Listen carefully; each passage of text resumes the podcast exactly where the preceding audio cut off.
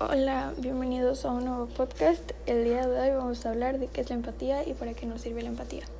Bueno, la empatía, la empatía es la capacidad que tiene una persona de percibir los sentimientos, pensamientos y emociones de los demás, basada en el reconocimiento del otro como similar, es decir, como un individuo similar con mente propia. Es por eso que es vital para la vida social. La empatía igual es conciencia de los sentimientos y necesidades y problemas de los demás. Capacidad para responder a los demás expresando que les hemos comprendido. Destreza para comprender, expresar y regular los fenómenos emocionales.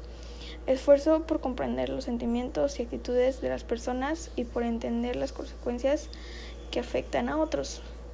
¿Para qué nos sirve la empatía? La empatía nos sirve para disfrutar de las relaciones sociales, participando más en grupo, resolver conflictos, tender más a ayudar a los demás y compartir, ser mejor considerado por los otros. La empatía del profesorado hacia el alumnado es un elemento potente de, de motivación y modelado. Son utilidades muy claras. Una es mejorar la comunicación y el entendimiento de sus emociones, sentimientos y pensamientos. La otra utilidad es que evita en gran parte la frustración personal ante determinadas situaciones. Cuando eres una persona empática, tienes una mayor visión de las cosas a tu alrededor. Entiendes más y eres capaz de hacer cosas importantes teniendo en cuenta muchos aspectos, así que ponerte en los zapatos del otro. Siendo empático puedes tener mejor relación con las personas a tu alrededor. Ahora les diré algunos ejemplos de la empatía. Número uno, cuando una persona mira una película o lee un libro y se siente en favor o en posición a un protagonista en particular. Número dos, ayudar a una persona discapacitada al cruzar la, la calle. Número tres, entristecerse al ver a alguien llorar. Número cuatro, interpretar como propia la alegría de algún ser querido. Número cinco, ir a socorrer a alguien que se ha lastimado. Número 6. Interceder en otra en contra de algún niño que reciba bullying. Número 7. Darle importancia a las historias o las anécdotas de los demás.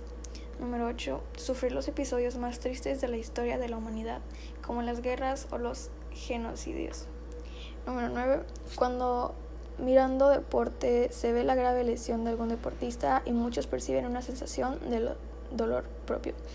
Número 10. Ayudar a alguien con dificultades a realizar una tarea sencilla. Em, como algunos hemos escuchado, em, hay diferentes tipos de empatía y ahorita les mencionaré unos. Número 1, empatía cognitiva. Número 2, empatía emocional. Número 3, empatía compasiva y otros menos frecuentes es la empatía somática y la empatía espiritual. En la empatía, el que la practica conoce los sentimientos del otro sin necesidad de que se le comunique. Entiende los problemas de la otra persona y confía en su capacidad para resolverlos. Es comprensivo y para nada te va a juzgar. Ve la situación como si fuera la otra persona, se pone en sus zapatos dialoga positivamente para que todo salga bien.